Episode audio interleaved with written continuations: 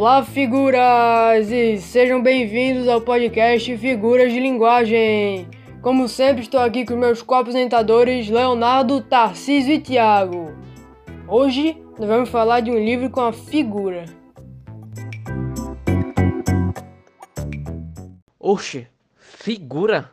Jeito estranho de descrever um livro que trata da podridão do ser humano, que é condicionada pelo meio insalubre em que eles viviam. Ai, é força do hábito. Mas é verdade o que você disse mesmo. Hoje a gente vai falar de O Curtiço, obra-prima de Aloysio Azevedo e com certeza um dos livros mais importantes do movimento naturalista brasileiro, se não o mais importante. É isso aí. Porém, a gente só vai abordar o desfecho do livro, capítulo 23. Essa é a primeira parte, em uma série de dois episódios sobre essa obra. Agora nós só iremos lê-la que a leitura comece. À porta de uma confeitaria da Rua do Ouvidor, João Romão, apurado num fato novo de Casimira Clara, esperava pela família do Miranda, que nesse dia andava em compras. Eram duas horas da tarde e um grande movimento fazia-se ali. O tempo estava magnífico, sentia-se pouco calor, gente entrava e saía a passo frouxo da casa pascual. Lá dentro, Janotos estacionavam, de pé, soprando o fumo dos charutos, à espera que desocupassem uma das mesinhas de mármore preto. Grupos de senhoras vestidas de seda faziam lanche com vinho do porto. Respirava-se um cheiro agradável de essências e vinagres aromáticos. Havia um rumor quente e garrido, mas bem educado. Namorava-se forte, mas com disfarce, furtando-se olhares com no complicado encontro dos espelhos. Homens bebiam ao balcão e outros conversavam comendo empadinhas junto às estufas. Algumas pessoas liam já os primeiros jornais da tarde, serventes, muito atarefados, despachavam compras de doces e biscoitos e faziam sem descansar pacotes de papel de cor que os compradores levavam pendurados num dedo. Ao fundo de um dos lados do salão avivavam-se grandes encomendas e banquetes para essa noite. Traziam-se lá de dentro, já prontas, torres e castelos de balas e trouxas de ovos e imponentes peças de cozinha caprichosamente enfeitadas. Criados desciam das prateleiras as enormes baixelas de metal branco que os companheiros iam embalando em caixões com papel fino picado. Os empregados das secretárias públicas vinham tomar o seu vermute com sifão. Repórteres insinuavam-se por entre os grupos dos jornalistas e dos políticos, com o chapéu a ré, ávidos de notícias, uma curiosidade indiscreta nos olhos. João Romão, sem deixar a porta apoiado, no seu guarda-chuva de cabo de marfim recebia cumprimentos de quem passava na rua. Alguns paravam para lhe falar. Ele tinha sorrisos e oferecimentos para todos os lados e consultava o relógio de vez em quando. Mas a família do barão surgiu ao final. Zulmira vinha na frente, com um vestido cor de palha justo ao corpo, muito elegante no seu tipo de fluminense pálida e nervosa. Logo depois, Dona Estela, grave, toda de negro, passo firme e ar severo de quem se orgulha das suas virtudes e do bom cumprimento dos seus deveres. O Miranda acompanhava-as, de sobrecasaca, fitinha ao peito, o colarinho até o queixo, botas de verniz, chapéu alto e bigode cuidadosamente raspado. Ao darem com João Romão, ele sorriu, e Zumira também. Só Dona Estela conservou inalterável a sua fria máscara de mulher, que não dá verdadeira importância senão a si mesma. O ex-taverneiro e futuro visconde foi todavia ao encontro deles, cheio de solicitude, descobrindo-se desde logo e convidando-os com empenho a que tomassem alguma coisa. Entraram todos na confeitaria e apoderaram-se da primeira mesa que se esvaziou. Um criado acudiu logo e João Romão, depois de consultar Dona Estela, pediu sanduíches, doces e moscatel de Setubal. Mas Zumira reclamou sorvete e licor. E só esta falava. os outros ainda estavam à procura de um assunto para conversa. Afinal, o Miranda, que durante esse tempo considerava o teto e as paredes, fez algumas considerações sobre as reformas e novos adornos do salão da confeitaria. Dona Estela dirigiu, de má, a João Romão várias perguntas sobre a companhia lírica, o que confundiu por tal modo ao pobre do homem, que o pôs vermelho e o desnorteou de todo. Felizmente, nesse instante, chegava o botelho e trazia uma notícia: a morte de um sargento no quartel. Questão entre inferior e superior. O sargento, insultado por um oficial do seu batalhão, levantara a mão contra ele, e o oficial então arrancara da espada e atravessara-o de lado a lado. Estava direito. Ah, ele era rigoroso em pontos de disciplina militar. Um sargento levantara a mão para um oficial superior. Devia ficar estendido ali mesmo. Que dúvida! E faiscavam-lhe os olhos no seu inveterado entusiasmo por tudo que cheirasse a farda. Vieram logo as anedotas análogas. O Miranda contou um fato idêntico que se dera vinte anos atrás, e Botelho citou uma enfiada deles interminável. Quando se levantaram, João Romão deu braço a Zumira e o barão à mulher, e seguiram todos para o largo de São Francisco, lentamente, em andar de passeio, acompanhados pelo parasita. Lá chegados, Miranda queria que o vizinho aceitasse um lugar no seu carro, mas João Romão tinha ainda que fazer na cidade, e pediu dispensa do obsequio. Botelho também ficou, e mal a carruagem partiu, este disse ao ouvido do outro, sem tomar fôlego. O homem vai hoje, sabe? Está tudo combinado. Ah, vai? Perguntou João Romão com interesse, estacando no meio do largo. Dá graças, já não é sem tempo. Sem tempo? Pois olhe, meu amigo, que tenho suado topete. Foi uma campanha. Há que tempo já tratamos disto? Mas que quer você se o homem não aparecia? Estava fora. Escrevi-lhe várias vezes, como sabe, e só agora consegui pilhá-lo. Fui também à polícia duas vezes e já lá voltei hoje. Ficou tudo pronto. Mas você deve estar em casa para entregar a crioula quando eles lá se apresentarem. É que seria bom se se pudesse dispensar. Desejava não estar presente. Ora essa! Então com que se entendem eles? Não, tenha paciência. É preciso que você lá esteja. Você podia fazer as minhas vezes. Pior, assim não arranjamos nada.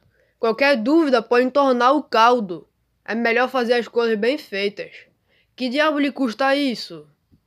Os homenzinhos chegam, reclamam ao escravo em nome da lei e você entrega. Pronto. Fica livre dela para sempre e daqui a dias estoura o champanhe do casório. Hein? Não lhe parece? Mas É lá de choramingar, fazer lamúrias e coisas, mas você põe-se duro e deixa seguir lá o seu destino. Bolas, não foi você que a fez negra? Pois vamos lá. Creio que são horas. Que horas são? 3 e 20. Vamos indo. E desceram de novo a rua do Ouvidor até ao ponto dos bondes de Gonçalves Dias. O de São Clemente não está agora. Observou o velho. Vou tomar um copo d'água enquanto esperamos.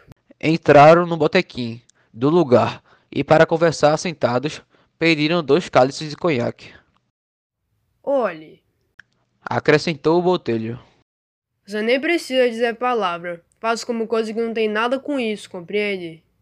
E se o homem quiser os ordenados de todo o tempo em que ela esteve em minha companhia? Como, filho, se você não alugou das mãos de ninguém? Você não sabe lá se mulher ou era escrava? Tinha por livre, naturalmente. Agora aparece o dono, reclama e você entrega, porque não quer ficar com o que lhe não pertence. Ela sim pode pedir seu saldo de contas, mas para isso você lhe dará qualquer coisa. Quanto devo dar-lhe? Aí uns 500 mil réis, para fazer coisa fidalga. Pois dou-lhes. E feito isso, acabou-se. O próprio Miranda vai logo logo ter com você. Verá. Iam falar ainda, mas o bonde de São Clemente acabava de chegar, assaltado por todos os lados pela gente que o esperava. Os dois só conseguiram lugar muito separados um do outro, de sorte que não puderam conversar durante a viagem. No Largo da Carioca, uma vitória passou por eles. a todo trote. Botelho vergou-se logo para trás, procurando os olhos do vendeiro. A rir-se, com intenção. Dentro do carro ia Pombinha, coberta de joias, ao lado de Henrique, ambos muito alegres, em pândega. O estudante, agora no seu quarto ano de medicina, vivia solta, com outros da mesma idade, e pagava ao Rio de Janeiro o seu tributo de rapazola rico. Ao chegarem à casa, João Romão pediu ao cúmplice que entrasse e levou-o para o seu escritório. Descanse um pouco. Disse-lhe: É, se eu soubesse que eles se não demoravam muito, ficava para ajudá-lo. Talvez só venham depois do jantar. Tornou aquele, assentando-se à carteira. Um caixeiro aproximou-se dele respeitosamente e fez-lhe várias perguntas relativas ao serviço do armazém, ao que João Romão respondia por monossílabos, de capitalista. Interrogou-o por sua vez, e, como não havia novidade, tomou o botelho pelos braços e convidou-o a sair. Fique para jantar. São quatro e meia. Segredou-lhe na escada. Já não era preciso prevenir lá de fronte, porque agora o velho parasita comia muitas vezes em casa do vizinho. O jantar correu frio e contrafeito. Os dois sentiam-se ligeiramente dominados por um vago sobressalto. João Romão foi um pouco além da sopa e quis logo a sobremesa. Tomavam café quando o empregado subiu para dizer que, lá embaixo, estava um senhor acompanhado de duas praças e que desejava falar ao dono da casa. São eles. Deve ser. Confirmou o velho. E desceram logo. Quem me procura? Exclamou João Romão com disfarce, chegando ao armazém. Um homem alto, com ar de estróina, adiantou-se e entregou-lhe uma folha de papel. João Romão, um pouco trêmulo, abriu-a defronte dos olhos e leu-a demoradamente. Um silêncio formou-se em torno dele. Os caixeiros pararam em meio do serviço, intimidados por aquela cena em que entrava a polícia. Está aqui com efeito. Disse afinal o negociante. Pensei que fosse livre. É minha escrava. Afirmou o outro. Quer entregar-me? Mas imediatamente. Onde está ela? Deve estar lá dentro. Tenha a bondade de entrar. O sujeito fez sinal aos dois urbanos, que o acompanharam logo e encaminharam-se todos para o interior da casa. Botelho, à frente deles, ensinava-lhes o caminho. João Romão ia atrás, pálido, com as mãos cruzadas nas costas.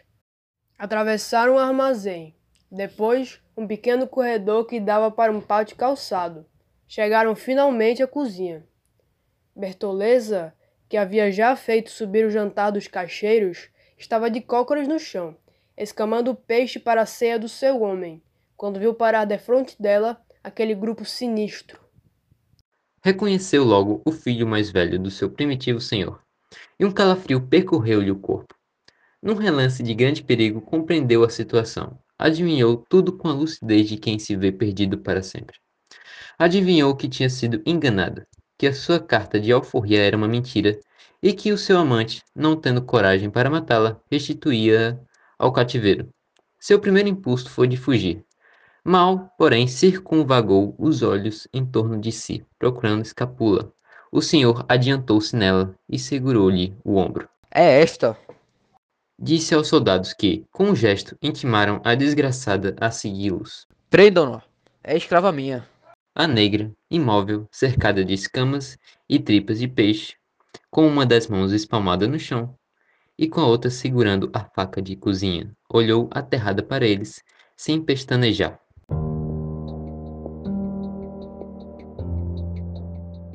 Os policiais, vendo que ela se não despachava, desembanharam os sabres.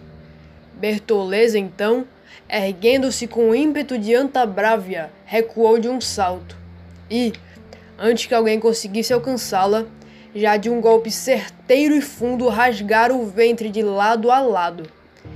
E depois embarcou para frente, rugindo e esfoceando moribunda numa lameira de sangue.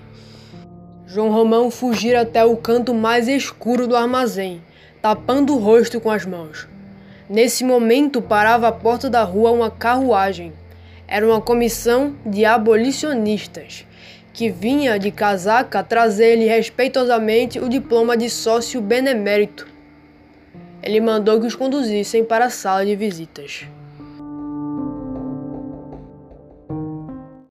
E esse foi o fim da nossa história. Tenso, né? Como sempre, nos vemos próxima semana, dessa vez com a parte 2 desse episódio.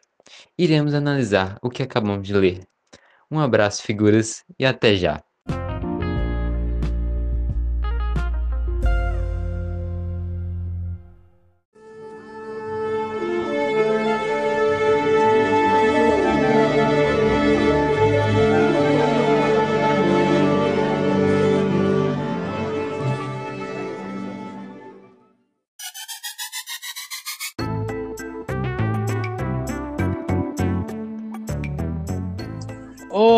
Figuras! E sejam bem-vindos ao podcast Figuras de Linguagem. Como sempre, estou aqui com os meus co-apresentadores Leonardo, E aí, galera? Tarcísio E aí, pessoal? e Tiago. Tudo bem, pessoal? E hoje, finalmente, continuaremos a discussão sobre o último capítulo de O Curtiço. Dessa vez analisando. Para começar nossa conversa, que tal nós resumirmos a trama para quem não conhece? Boa. Boa ideia, cara. O Cortiço é um livro e obra-prima de Aloysio Azevedo que tem um narrador onisciente e é bastante descritivo e detalhista, como todo livro do naturalismo. Aliás, é uma das obras mais fundamentais para esse movimento no país, seguindo suas características tintim por tintim, determinismo social, rigorosidade científica, animalização do ser humano e uma linguagem direta e informal estão presentes na integridade de todo o livro. A história se passa na década de 1870, apesar de ter sido escrita 20 anos depois. O capítulo começa assim. Após um encontro com a família de Miranda em uma confeitaria, o João Romão foi informado por Botelho que o dono de Bertoleza apareceria em sua casa para reclamá-la. Ah, porque ele tinha um sentimento de muita competitividade, sendo que João era amante da escrava fugida Bertoleza, o que a tornava um empecilho para o seu casamento.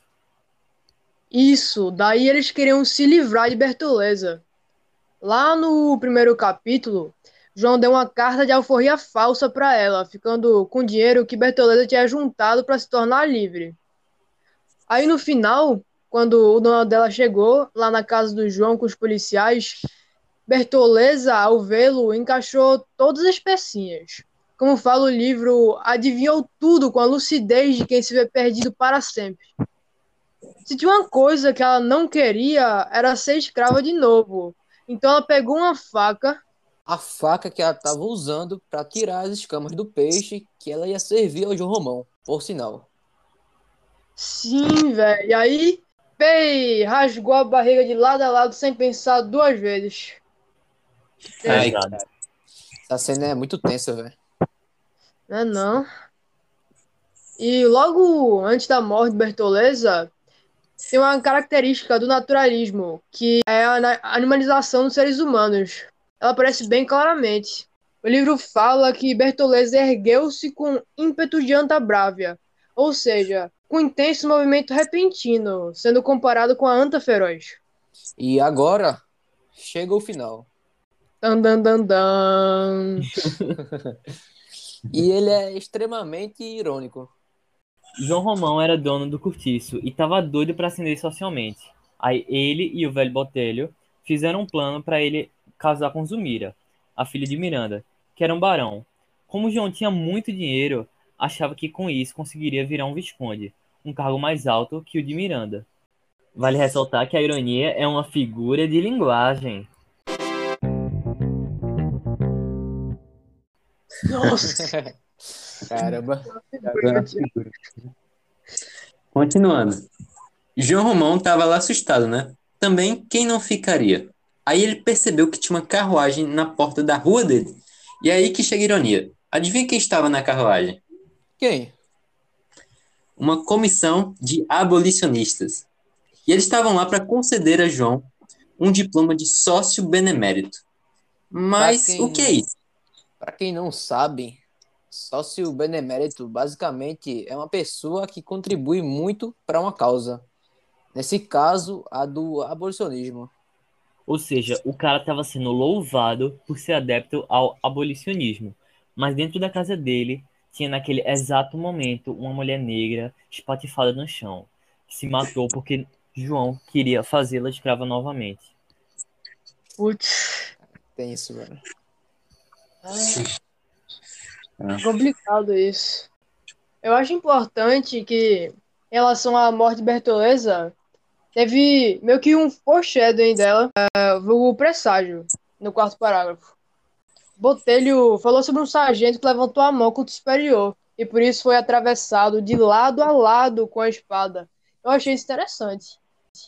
Que legal. Caramba, é verdade.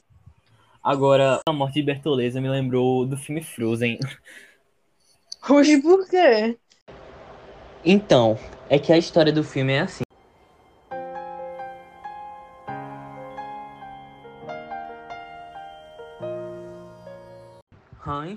Era o príncipe de um reino minúsculo e tinha fome de poder.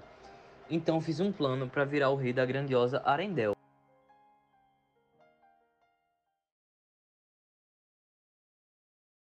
Elsa, a rainha, não tinha o menor interesse em casar-se com ele, que precisou conquistar Ana, a única irmã de Elsa, sendo que ele nunca seria rei até matar a rainha vigente, de modo que tentou fazê-lo e só não conseguiu, pois Elsa era muito poderosa.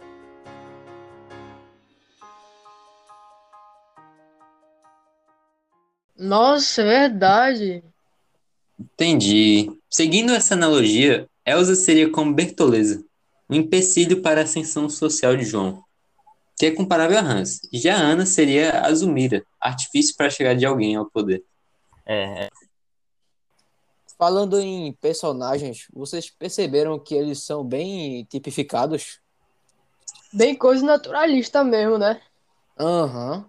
O João Romão é o ambicioso, que faz tudo para enriquecer. Miranda é o seu concorrente econômica e socialmente. Botelho é o velho antipático que vive como um parasita acerca de Miranda. Bertoleza é a ex-escrava, trabalhadora e submissa a João. Zumira é a filha de Miranda, que vai proporcionar uma ascensão social a João Romão. E Dona Estela é a mulher adúltera e arrogante de Miranda. Sim, cara. Cada personagem se adequa perfeitamente a uma caixinha de características sem evoluir muito assim ao longo da trama. Há muita previsibilidade em relação a isso. Pois é, velho. Assim, exceto, é claro, as pessoas foram mudadas pelo meio que viviam, né? É uma propriedade do determinismo que o livro inteiro aborda. Com certeza. Também achei legal que dá para separar bem claramente os perfis dos personagens entre mocinhos e vilões. Se é que eu posso dizer assim, né? De cara você sente muita empatia por Bertoleza. Eu não sinto nada particularmente forte por Zumir. Outros estão todos mais pro lado da vilania. verdade. Miranda é ganancioso. Dona Estela não tem uma personalidade muito cativante e trai o marido. Botelho é antipático e amargurado. E o João tem tamanha ambição que me dá um saco, velho. Sim, concordo. As atitudes, principalmente do João, não só nesse capítulo, foram muito questionáveis. Foram repugnantes de verdade. Ele realmente é um cara, assim, sem escrúpulos. Aliás, acho que o objetivo do autor com ele era justamente isso: mostrar o quanto uma pessoa pode fazer por dinheiro e poder. O João cresceu muito pobre e, desde pequeno, ah, teve que trabalhar e economizar muito para poder viver. E é aí que entra essa grande força do meio, né? Ele não tinha condições e por isso foi influenciado a ter tanta fome de riqueza. Sim, mas vocês falam assim de João Romão especificamente, mas acho que essa foi a premissa desse capítulo inteiro. Se o resto do livro foi uma espécie de laboratório social, o capítulo 23 mostra a consequência de um experimento. Exato. Inicialmente, João Romão se privava de tudo, menos o essencial para economizar. É não, o cara é o maior mão de vaca. Chega a dar pena. Pois é. E depois que ele deu uma carta de alforria falsa a Bertoleza, Daí virou tudo uma bola de neve. Ele fazia coisas cada vez piores, explorando e afetando muita gente ao seu redor. A morte de Bertoleza, somada à homenagem que ele recebeu dos abolicionistas, foi só o fim da picada. Perfeito, cara. Eu acho também que a Luiz de Azevedo tinha o intuito de, com Bertoleza, representar a falta de perspectiva dos negros pós-abolição. Vale lembrar que o Curtiço foi escrito dois anos depois da Lei Áurea ser promulgada, ou seja, essa discussão, obviamente, estava muito em alta nessa época. Caramba, nem tinha pensado nisso. Nem eu, que legal. Acho que muitos ditos abolicionistas devem ter se visto na hipocrisia de João Romão, sabe? Ah, ao ganhar o diploma de sócio benemérito. Sim, principalmente os que só aderiram ao movimento de última hora, quando já estava claro que a escravidão tinha o fim iminente. Pois é, velho. E outra coisa, a carta de alforria falsa pode ser até comparada à lei da abolição. Ela garantia, de certo modo, uma liberdade, mas era uma liberdade bastante precária. Caramba, é verdade. Uhum, adorei essas considerações. Eu também. É, elas me deram uma nova perspectiva sobre o final. Verdade. Uhum, pois é.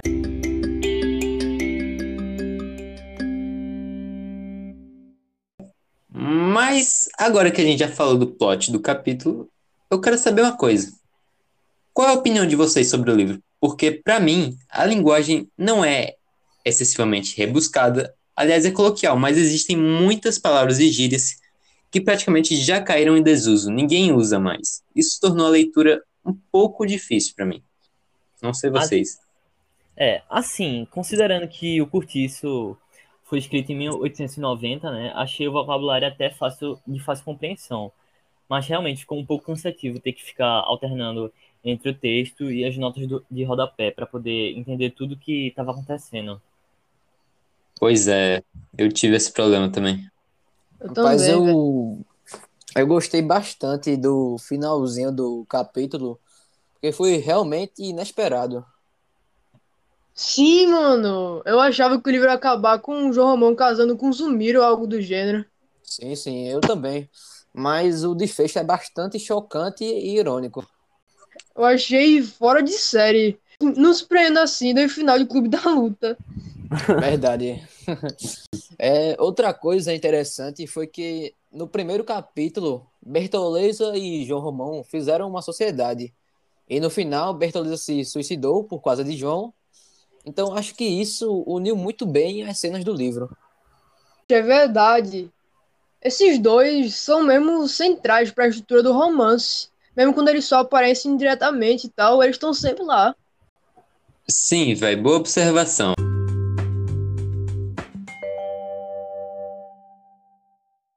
Uma coisa que eu achei legal sobre o podcast de leitura né, foi que, por ler em voz alta e com dramatizações, eu acabei interpretando melhor o livro. Fez uma grande diferença em relação às coisas que eu leio silenciosamente.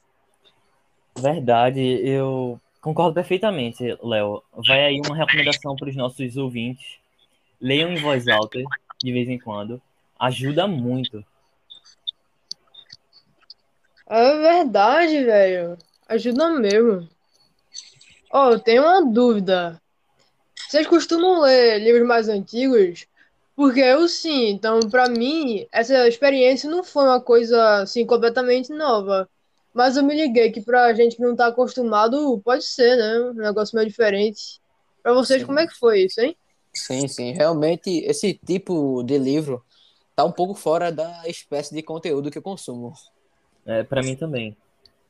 Mas não é porque eu não procuraria o Cortiço para ler no meu tempo livre, que eu não gostei. Na verdade, eu até gostei bem mais do que imaginava. É, eu também achei isso. Comigo foi a mesma coisa, sabe? Ah, talvez agora, com essa vivência, eu busque uns livros que se distinguem mais dos do meu repertório comum, sabe? Com certeza. Uhum. Uhum. Ó, é isso aí, galera. Sair da zona de conforto pode trazer ótimas surpresas.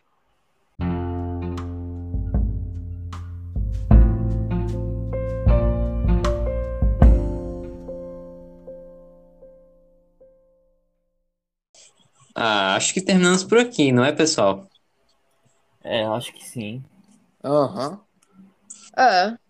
Então, como sempre, nos vemos na próxima semana. Um abraço, figuras, e até já.